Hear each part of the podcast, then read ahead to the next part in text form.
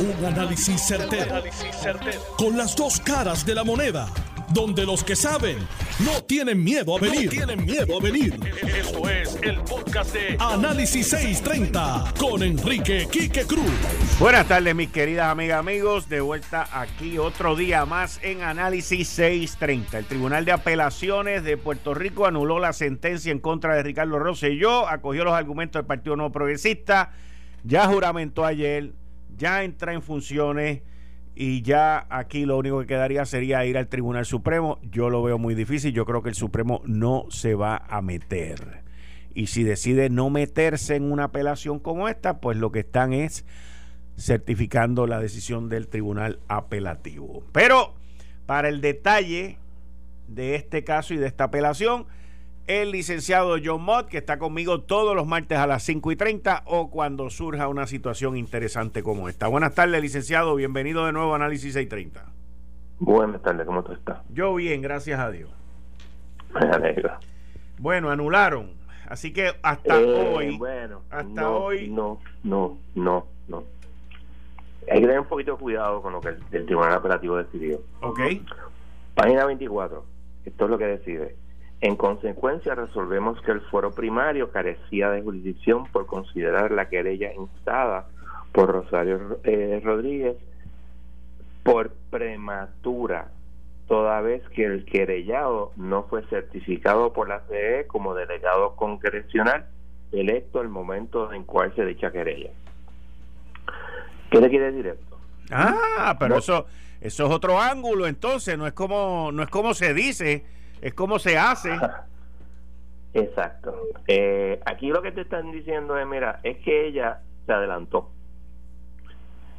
Es la única manera que el apelativo podía darle la victoria a, a Rosselló, entre comillas, porque es una victoria que no está tan clara. ¿Por qué? Pero, porque ajá, dime. No, no podían eh, revocar las conclusiones de hecho de ella, porque ella escuchó el testimonio de las personas. Era bien difícil hacerlo.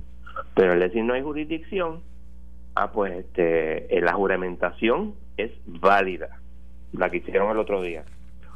Por lo tanto, eso se puede hacer mañana mismo, la querella, o ir al Supremo. Yo haría las dos, pero pues cada, cada abogado eh, sigue las cosas como quiera. Ese era, esa era mi próxima pregunta. ¿Vuelve por favor, y léeme eso que me acabas de leer ahora, que está en la decisión, en el inciso que 24, dijiste, algo así. No, la página 24. la página 24, ajá, dime. Uno, dos, tres, es, la última página de la opinión, porque hay una concurrente. Ajá.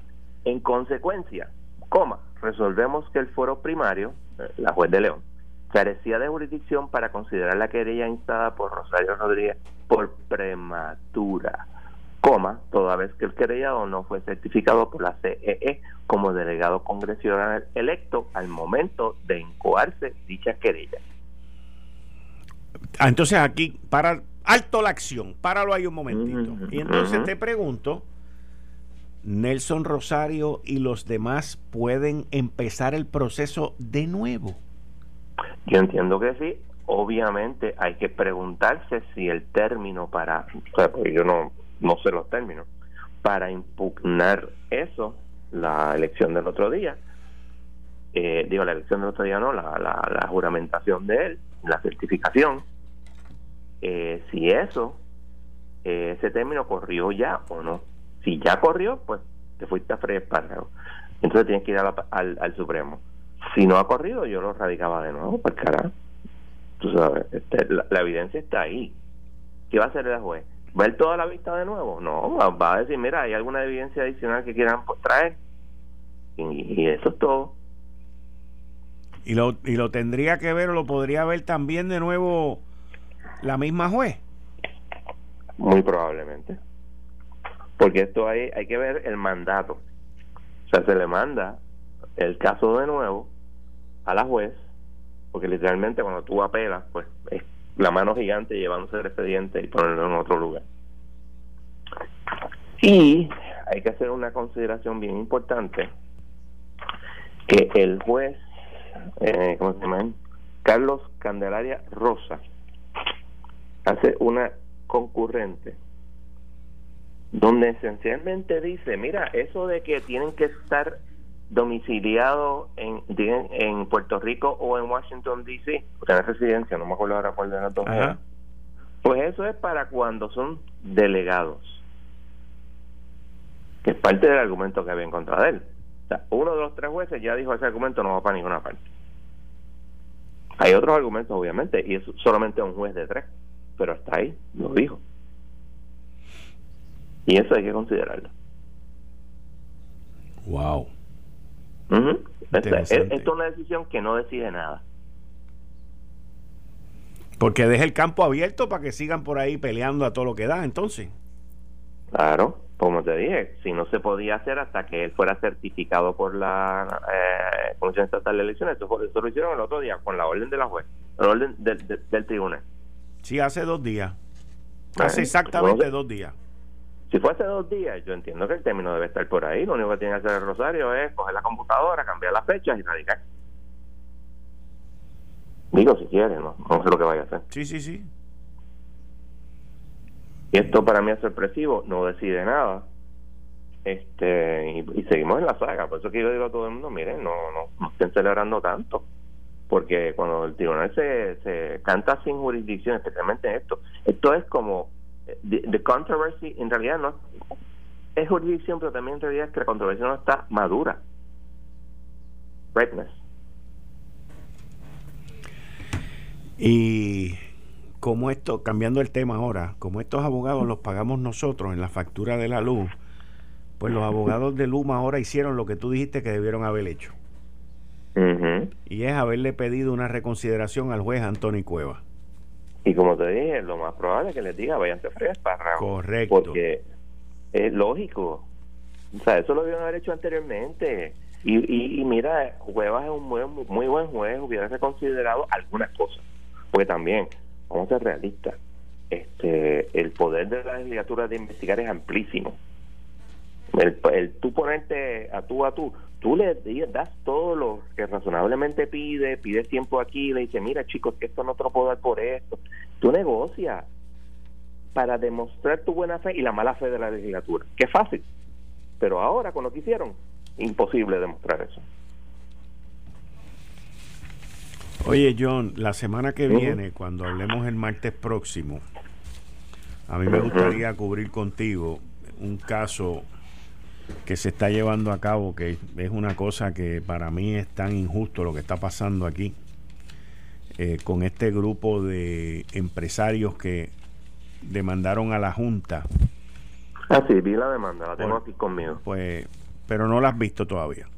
No, ya yo la, leí todo. ¿Ah, sí? Está hablando de R&D Master Enterprise Ese mismo, eso mismo, eso mismo. Ah, pues vamos, vamos, pues vamos a hablar de eso. Es, que yo entiendo que esto ha sido tan injusto, pero nada, dime, dime cómo tú ves eso. Ok. Dame un trasfondo, un poquito de trasfondo. Ok, esta es una compañía que tenían algunos préstamos con el Banco Monetal de Fomento, el, el Government Development Bank. Y cuando se vende te alegan es que... Ok, dale. te, oí de momento entrecortado. Dale, sigue. Esa cartera de préstamos, al venderse, que fue en el 2018 según lo que dice la demanda, no se le dio a la Junta para que la Junta lo revisara. Es un contrato de 300 y pico millones, imagínate, que excede los 10 millones que la Junta se supone que revise el bufete de la Junta en, la, en el local es el de eh, Borges y el bufete del Banco Monumental era, o una de las partes aquí, era Onili Borges también. Eso yo no estoy tan seguro, porque la, ley lo que dice es que la Junta podrá revisar documentos, no es mandato. La Junta hizo un reglamento para revisar eh, eh, contratos y dijo que le tienen que dar los contratos de más de 10 millones de dólares. Si eso es suficiente para anular la transacción, no estoy seguro porque yo no creo que ellos tengan standing para decir eso. Porque la Junta podría decir, mira, ese contrato es inválido, ellos sí tienen eso. Pero ellos no, por otro lado, ellos están siendo demandados en la corte estatal, según lo que dice aquí, por todas estas personas. Y dicen también que ese eso esos este, contratos esos préstamos no se tenían una cláusula que no se podían vender. Yo no estoy seguro yo no yo no he visto los contratos etcétera. Yo no creo que prospere pero ahí está. Oye pero qué injusticia. Ay mijo los tribunales están llenos de injusticia continua y constantemente eso es verdad pero en este caso en específico el presidente del banco ha sido acusado en los tribunales. Fue Pero que relacionar ese, esa, esa acusación, o esa, en este caso ellos dicen que fue encontrado culpable. O sea, que declaró culpable, no estoy seguro. Sí. Pues tú tienes que relacionarla con la venta. No simplemente el que el tipo sea un pillo no quiere decir que la venta haya sido fraudulenta. Tú tienes que probar fraude con pruebas. O sea, no es este inferencia. Ok. Este, y yo no veo en esta demanda que la Junta tuviese una obligación de revisar ese contrato. Y si la tuviese, el único que lo puede, eh, eh, tiene standing para decir, ese contrato yo lo tenía que revisar y como no fue revisado es inválido, es la Junta. Más nadie. Pero entonces, ¿cómo es que el Banco de Desarrollo Económico, que es una entidad gubernamental, que el Departamento de Justicia no sale al frente a defender a esta gente. Digo, pregunto yo en mi mundo de lógica, porque yo sé que el gobierno es ilógico, pero pregunto yo en mi mundo de lógica. ¿El, Departamento de Justicia existe? Ok, ya me contestaste. O sea, ¿tú has visto a Domingo Manuel y haciendo algo? Aparte de tirar toallazos.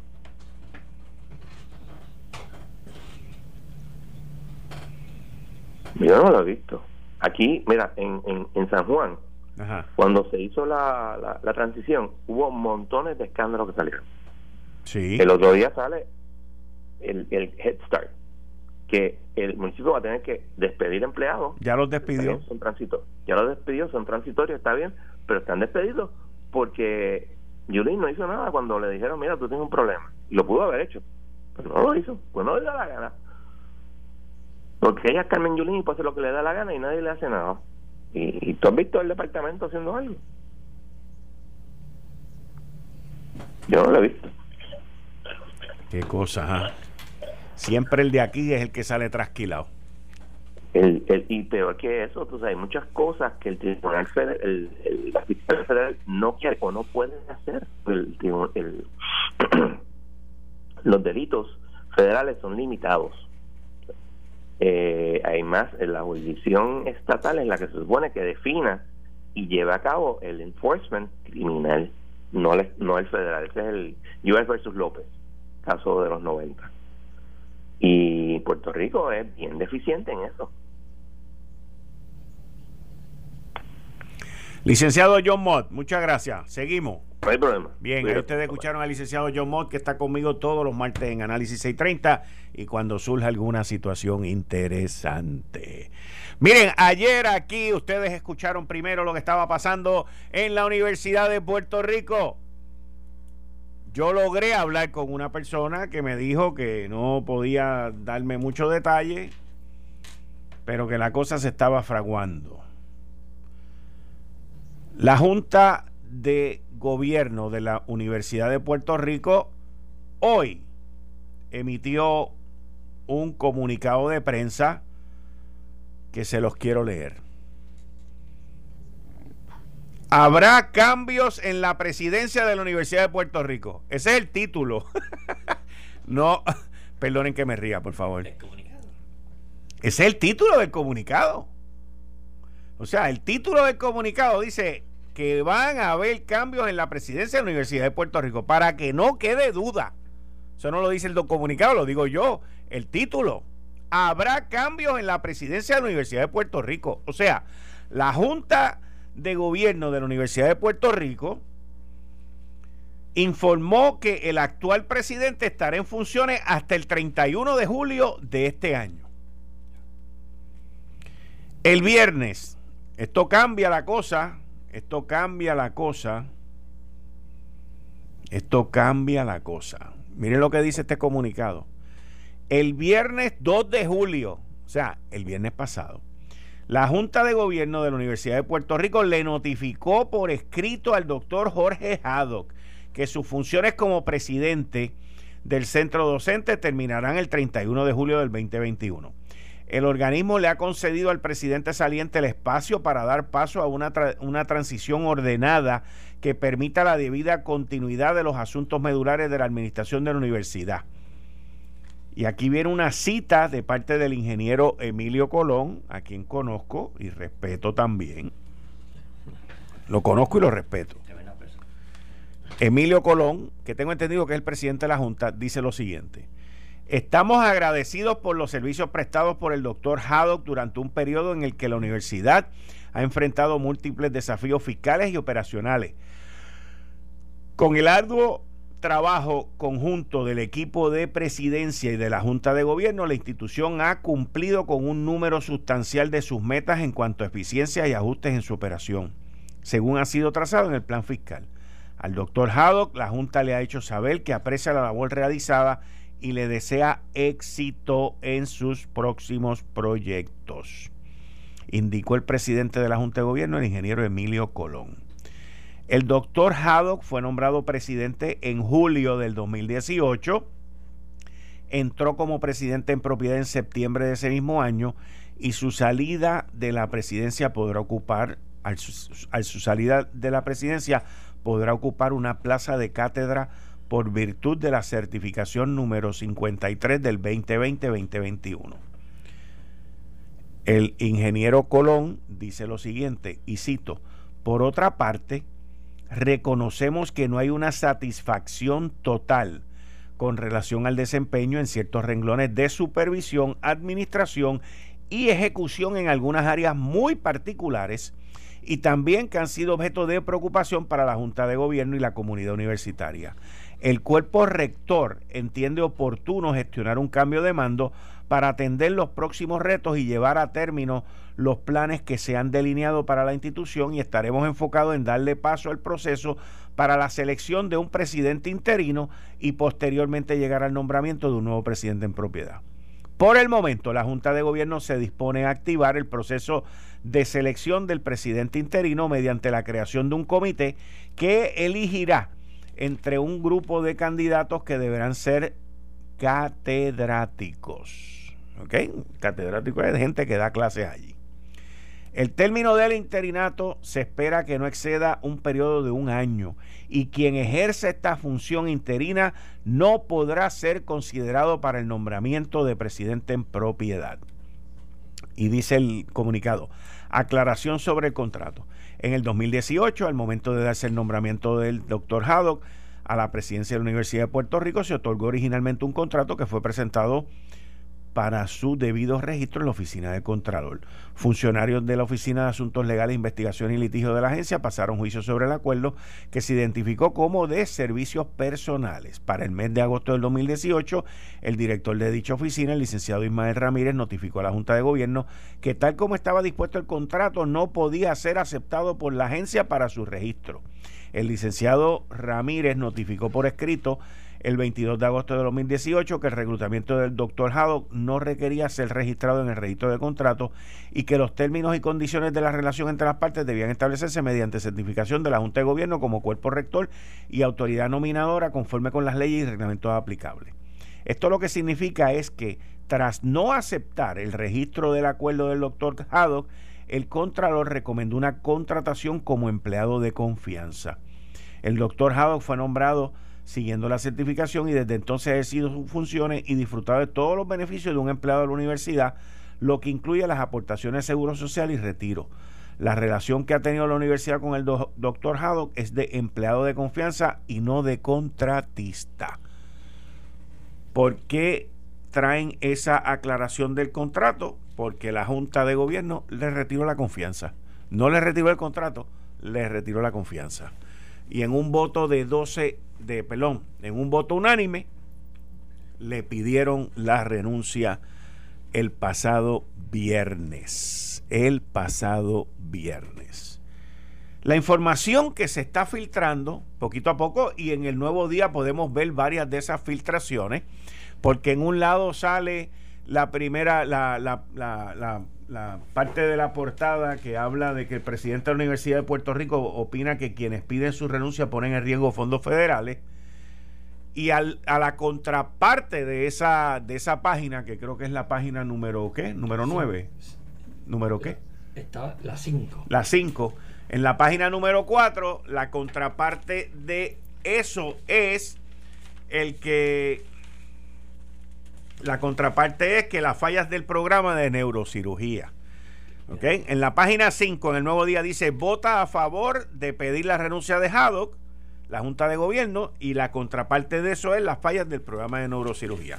La bolita que se ha puesto a correr por ahí es que la Junta, entre otras cosas, no está contenta con la situación que pasó en la, en la acreditación, en la pérdida de la acreditación de neurocirugía y de tecnología de radiológica. Pero ¿qué pasa? Y esto tengo que decirlo porque así es como yo lo veo. Tanto el doctor Jorge Haddock, que tiene sus funciones según la Junta hasta el 31 de julio de este año, como la Junta de Gobierno de la Universidad de Puerto Rico, han tratado de manejar esto con pinzas. Porque yo entiendo que no se quieren hacer daño mutuamente. Esa es mi opinión. Y eso es lo que yo leo detrás de todo esto. Ellos le notificaron al presidente el viernes pasado, tratando de mantener esto muy calladito y bien tú, tú, tú. Vete tranquilo, tú tienes un contrato aquí. No sé si le van a honrar el contrato de cinco años. Por eso es que en el comunicado de la Junta de Gobierno dice que el contrato es de empleado de confianza y si te retiran la confianza te quedaste muerto. Quizás le están mandando un mensaje a él diciéndole quédate quieto, no jorobes mucho porque te vamos a, pagar los dos años que te quedan, te quedas allí dando tu cátedra y te vamos a pagar los dos años del contrato que te quedan con el salario que tienes. Pero si te pones muy bravo, pues mira, te cancelamos el contrato full Así que aquí, ahora, ahora, ahora, as we speak, se están dando negociaciones. Eso es lo que está pasando, se están dando negociaciones y ningún lado quiere todavía tirar el primer bimbazo. ¿Por qué digo eso? Porque el doctor Jorge Jado fue muy meticuloso y muy cuidadoso en su comunicado, al no admitir que lo habían votado, solamente que él estaba sorprendido. Y la Junta de Gobierno, en su comunicado, ha sido bastante meticulosa, pero un poquito más fuerte que Haddock. ¿Ok? Un poquito más fuerte que Haddock, diciéndole, papi, quédate tranquilo, no te pongas a moverte mucho, que te va a despeinar. Así es como yo lo leo. Así es como yo lo interpreto. Pero hay otros que dicen que hay otras cosas más grandes por ahí. Atilano tiene su opinión y la vamos a oír ya mismo. Él está conmigo aquí todos los jueves. Ese va a ser el primer tema que vamos a cubrir. Atilano Cordero Vadillo y yo. ¿Vale la pena pagar para que la gente se vacune? Le voy a preguntar a Atilano, porque a Atilano le pagaron mucho para que se vacunara. Es más, a Atilano lo, lo, trataron de reclutar para ser el niño símbolo de la campaña, pero él dijo, no, no, que se encargue de eso Luisito. Ah. Eh, estás escuchando el podcast de Noti1. Análisis 630 con Enrique Quique Cruz. 5 y 32 de la tarde de hoy, jueves 8 de julio del 2021. Tú estás escuchando Análisis 630. Yo soy Enrique Quique Cruz y estoy aquí de 5 a 7. Y después viene Francisco Pavón con Noti1 en la noche, señores, que no se lo puede perder. Seguidito después de Análisis 630. Como todos los jueves, con el amigo empresario Atilano Cordero Vadillo con el primer tema de la Universidad de Puerto Rico. Bienvenido, Atilano. Buenas tardes, Kike. Un placer y un honor como todos los jueves. Y un cordial saludo a todas nuestras distinguidas radio audiencias, tanto la internacional como la local. Eh, esto del señor presidente de la Universidad de Puerto Rico, eh, cuando yo lo venía a venir, en unas manifestaciones en un programa que, que yo, que salió pequeño, salió pequeño en el periódico, que había la, el departamento de neurología de medicina de la Universidad de Puerto Rico había perdido su acreditación. Entonces yo hice, traje este, la noticia y, y, eso impactaba este, y era pequeña. Y yo dije en aquel momento que no importaba quién fuese, pero el que tenía la responsabilidad de todo, y puse el ejemplo, tú estabas en América y yo en mis empresas, somos nosotros los que presidimos, porque para eso nos dieron esa junta de directores que le pidió eh, este, la renuncia por unanimidad, confió en él, en que iba a administrar bien esa institución. Entonces, ah, eh, y se ha perdido eh, uno de, de, los programas más importantes que nosotros tenemos, que es el de neurología. Sí. Okay. Y ahora no va a haber aquí neurólogo hasta por 10 o 12 años. Y yo he hablado con varias personas que han estado envueltos en acreditaciones de hospitales y de programas, de escuelas de medicina también. Sí. Y me dice que me dicen que el que tomó la decisión, el que haya tomado la decisión, que no creo que haya sido Haddock, pero que el que haya tomado la decisión de entregar el programa de, de neurocirugía y de volver a aplicar de aquí a dos años, no sabe de lo que está hablando. No, no, no puede. No, no que no sabe de lo que está hablando. ¿Ok? Y también en, en, en problemas está el de tecnología, el tecnólogo de radiología. También. Y que nos hayamos enterado, por lo que yo entiendo, a mí me está de que hay uno o dos más en la olla también y entonces tú no puedes tener una universidad que es el primer centro docente de Puerto Rico, que todo el mundo ha estado batallando para salvar a la universidad, que la universidad y todos los que están ahí, todos los gobernantes han peleado para mantenerle billetes a la universidad. Y con todo lo que hay, la universidad está perdiendo sus acreditaciones. Pues que si tú pierdes tus acreditaciones, tú no puedes ser universidad. Entonces, ¿quién es el responsable? Bueno, al final, el presidente. El presidente.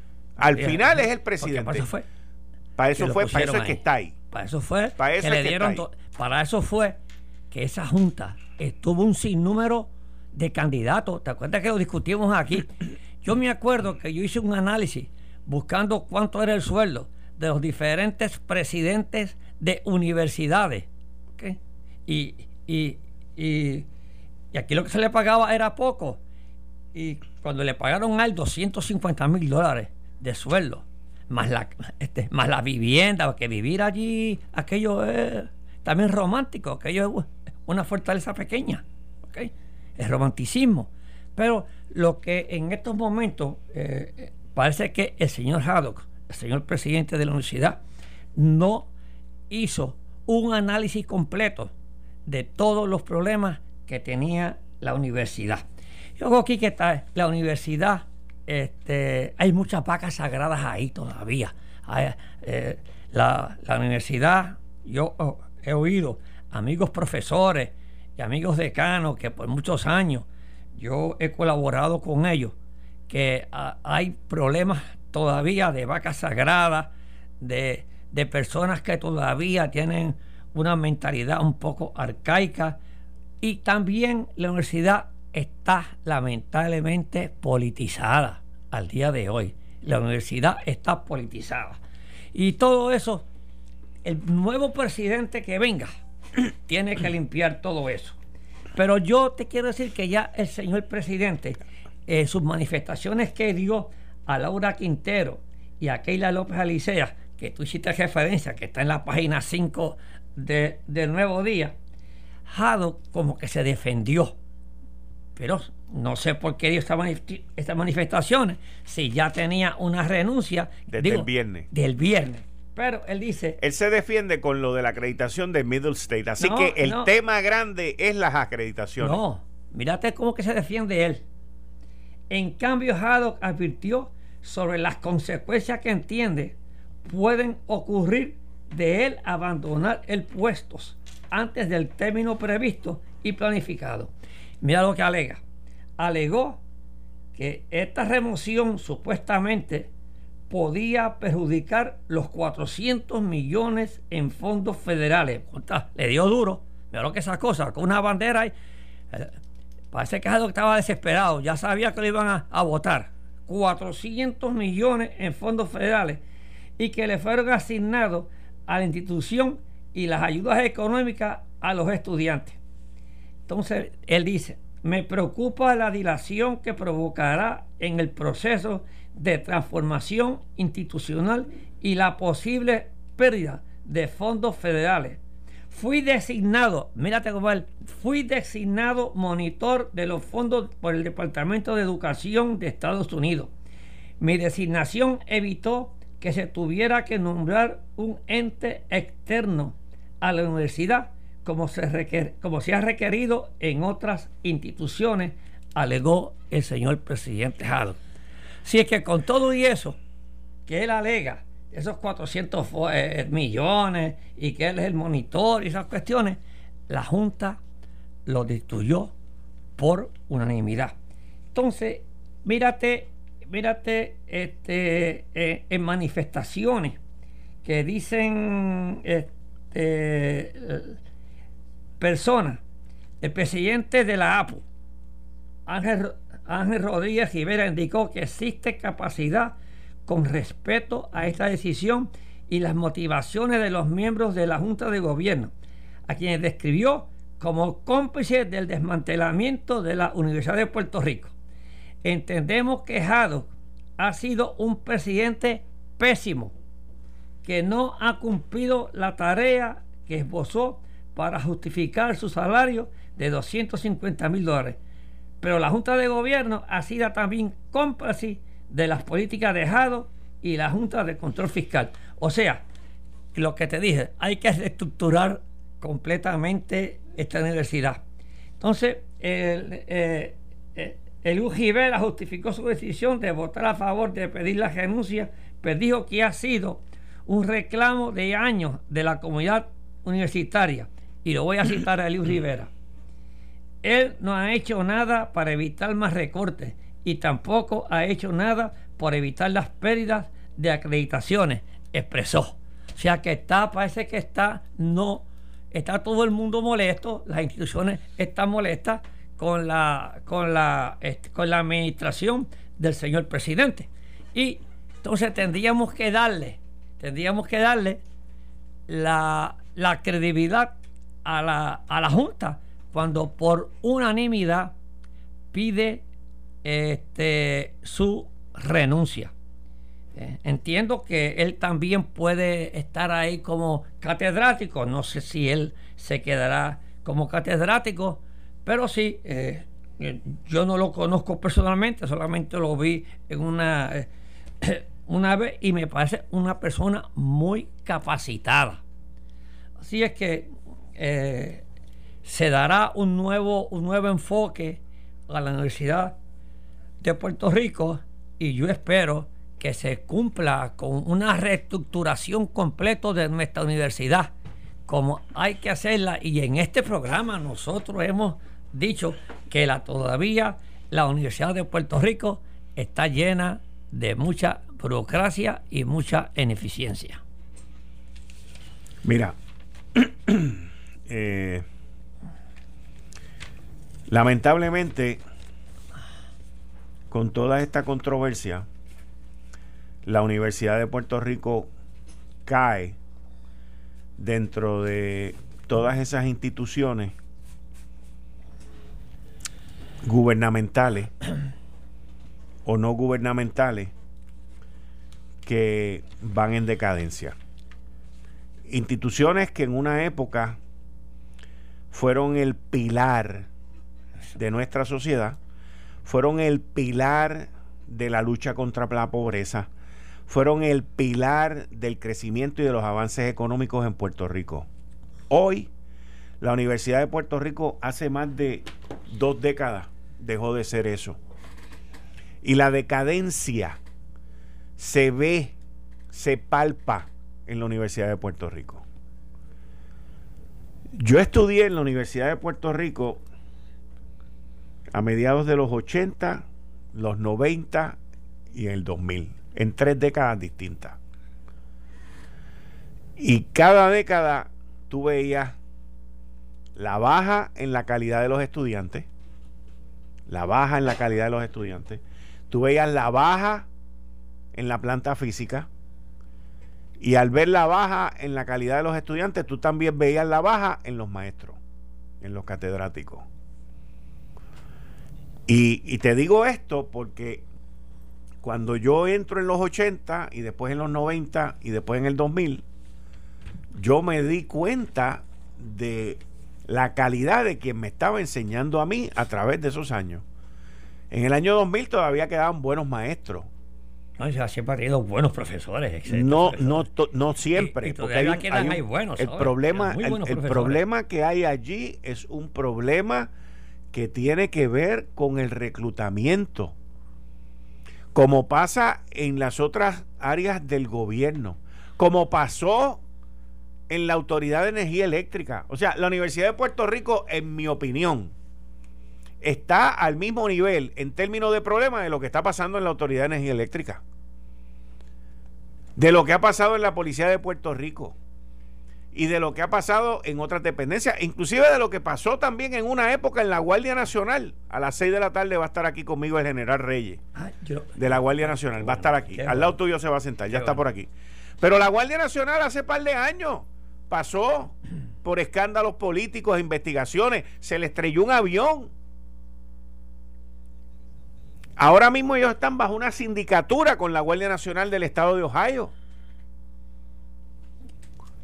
Y tú miras todas esas dependencias gubernamentales o corporaciones públicas que en una época, hace 10, hace 20, 30 años, fueron los motores en el crecimiento económico, los motores en la educación, los motores en luchar contra la pobreza, como lo puede ser la Universidad de Puerto Rico, y eso se perdió.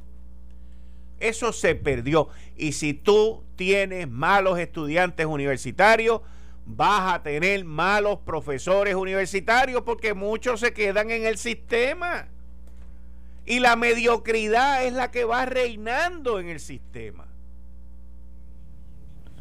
Y es tiempo de que eso se rompa. Oye, Quique, yo, yo coincido contigo en tus planteamientos, pero también tenemos que ver que el desgaste en todas las instituciones gubernamentales ha sido general.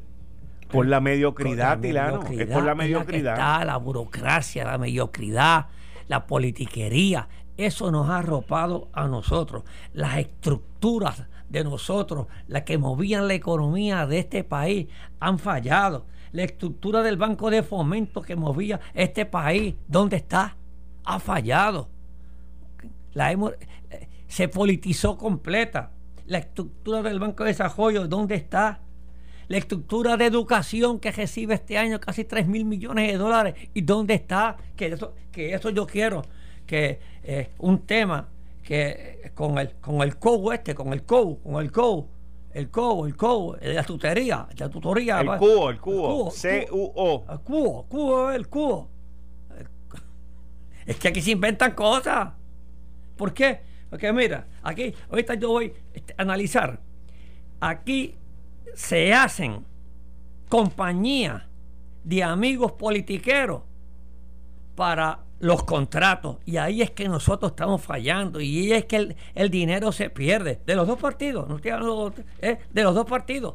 Esta aquí este, este, le ha tocado al, al cubo. ¿Qué? Al cubo. Al cubo. Es, es cubo. Pronúncialo bien.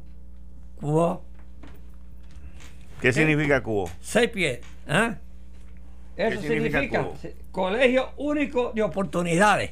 Eso significa eso, colegio único de, de eso. Te voy a hablar ahorita de eso, pero no me quiero despedir de lo de la universidad, porque para mí la, la universidad, yo he tenido muy buenos contactos con diferentes presidentes que han hecho un excelente trabajo. ¿okay?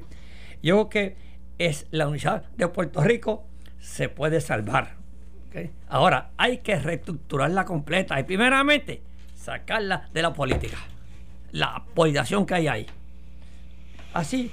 Pues para eso vas a tener que sacar un montón de gente. Pues, Pero entonces tenemos este problema y la universidad va a sucumbir por ella misma porque las universidades privadas le están este, haciendo una competencia violenta y las universidades privadas están sacando aquí buenos estudiantes también. Y las universidades privadas está aquí atrayendo estudiantes fuera de Puerto Rico,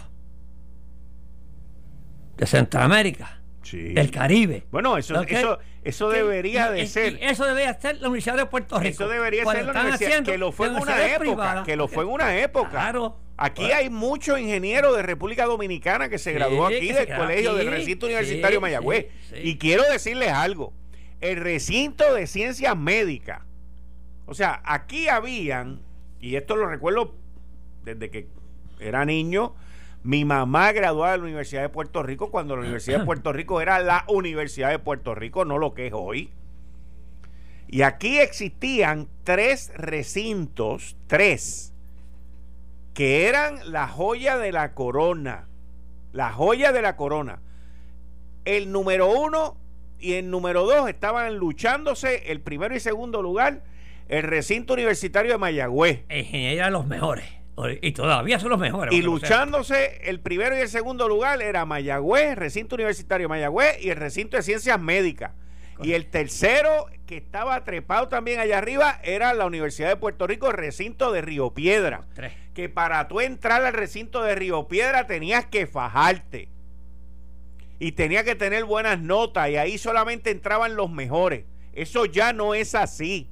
Porque aquí y alrededor de los Estados Unidos y en el mundo entero se ha creado una cultura de ay bendito y de que hay que hacer acomodo y de que hay que hacer esto y de que hay que hacer lo otro y darle oportunidad y esto y lo otro y el oportunismo lo que nos ha llevado es a la ineptitud, a la vagancia y a la pérdida de los valores de lo que es el sacrificio y el trabajo duro. Y entonces Río Piedra ya no es lo que fue. El recinto de ciencias médicas da perdiendo acreditaciones, no es lo que fue. Y yo espero, yo espero, porque esto si no sería escandaloso, que parte de todos estos revoluciones que están pasando en la Universidad de Puerto Rico tengan que ver con algo que vaya a pasar o que vaya a suceder en el recinto universitario de Mayagüez. Porque ya entonces es apaga y vámonos apaga y vámonos. Yo espero que este, la universidad, yo creo que la Universidad de Puerto Rico lo que necesita es un presidente con capacidad administrativa y fuerza, y que tenga el valor de decirle a los políticos esto no puede ser así. Ese es el problema. Que mientras esté politizada la Universidad de Puerto Rico, vamos a sucumbir hacia la mediocridad y vamos a ser mediocres. Así mismo. Así mismo. Así mismo. y, aquí en Puerto Rico, miren, hasta la privatización falla, porque los que vienen a privatizar se politizan también. es la verdad, es la verdad, es la verdad, es la verdad. Es la verdad un desastre. El problema es que si fuera política, si estuviese politizado por gente inteligente y por gente capacitada, pues yo no tengo problema con eso. El problema es que los que están dominando son los que no están capacitados. Oye, pero nosotros tenemos la culpa que los elegimos. no, aquí no. Es que va más allá. Es que, es que la Universidad de Puerto Rico, por ejemplo, va más allá que, que, tú, que un gobernante. Porque el gobernante no se mete en reclutar al catedrático o al asistente del catedrático o al otro y al otro al otro.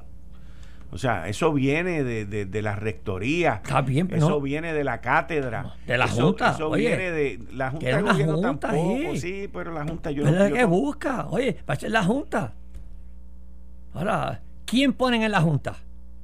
¿Quiénes ponen la Junta? Si la Junta no, deberían de estar, no deberían de estar. Pero hay personas que son completamente políticas, puestas respondiendo al, al, gobierno de turno en la Junta de la Universidad de Puerto Rico. Y ese es el problema. Ustedes responden al gobernador en vez de responderle al presidente. Y ese es el problema. hoy ven acá. Aquí esto no pasa. Aquí nosotros tenemos muy buenas universidades privadas. Nosotros tenemos aquí muy buenas universidades privadas. Y, están bien administradas. Para decir nombre aquí, aquí. Yo no sé cuántos estudiantes ya tienen las universidades privadas en Puerto Rico, pero tienen mucho más que las universidades este, este, de Puerto Rico. Y son más caras. Y aquí tenemos una enseñanza en, universidades privadas desde, desde este, ¿cómo se llama esto? Los, los, los, talleres técnicos, ¿cómo es? Que enseñan. Vocacionales. Vocacionales.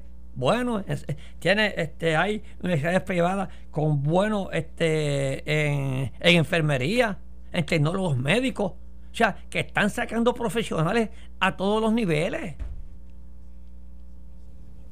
Así es que la, universidad privada le está haciendo una competencia muy buena a la Universidad de Puerto Rico. Y si la Universidad de Puerto Rico no se reestructura completa, va a perder los estudiantes. Porque con esta bueno, ha perdido, ha perdido un montón. Lo que pasa es que los que no pierde lo que no pierden es porque no pueden pagar las privadas, porque las privadas son bastante más caras. Pero lo que pasa es que la Universidad de Puerto Rico, al ritmo que va, sigue aumentando los créditos y va a llegar a la par de lo que, de lo que se paga en una universidad privada. Ese es el problema. Y eso es administración. Que eso es administración. Toda esa burocracia que hay en esas torres de marfil de la Universidad este, de Puerto Rico, todos esos recintos que están ahí este, eh, de más, que hay que, que hay que consolidarlo. Eso manda un administrador un administrador. la misma Junta de Control Fiscal ha dicho públicamente recientemente que ellos no están con que cierren recintos, que ellos lo que sí quieren es que consoliden procesos, porque hay que tener 12 departamentos de contabilidad, porque hay que tener 12 X en cada sitio especialmente con los avances tecnológicos que existen ya ¿Y hoy. para qué tú quieres tener seis presidentes? El presidente de Utuado, el del RUN, el de la universidad, el del otro, el del otro. ¿Para qué? Con choferes y cajos. ¿Para qué? El problema es la burocracia. No, no, no. La Junta no te dice eso. No, de esos recintos. El problema es la burocracia que hay en esos recintos. Pues, pues, pues entonces hay que cejarlo. Hay que eliminar, hay que eliminar esa burocracia yo no sé por qué, si solamente el presidente de la Universidad de Puerto Rico, de todos los recintos, un presidente solamente, ¿para qué queremos tener allá uno, uno en, en, en bueno, porque en Mayagüez, otro en otro. Esta gente no avanza. O sea, ¿cómo tú puedes tener una educación a la vanguardia si la estructura no es vanguardista? Vamos, ahí está. Esto fue el, podcast de Notiuno. Análisis 630 con Enrique Quique Cruz. Dale play a tu podcast favorito a través de Apple Podcasts, Spotify, Google Podcasts, Stitcher y notiuno.com.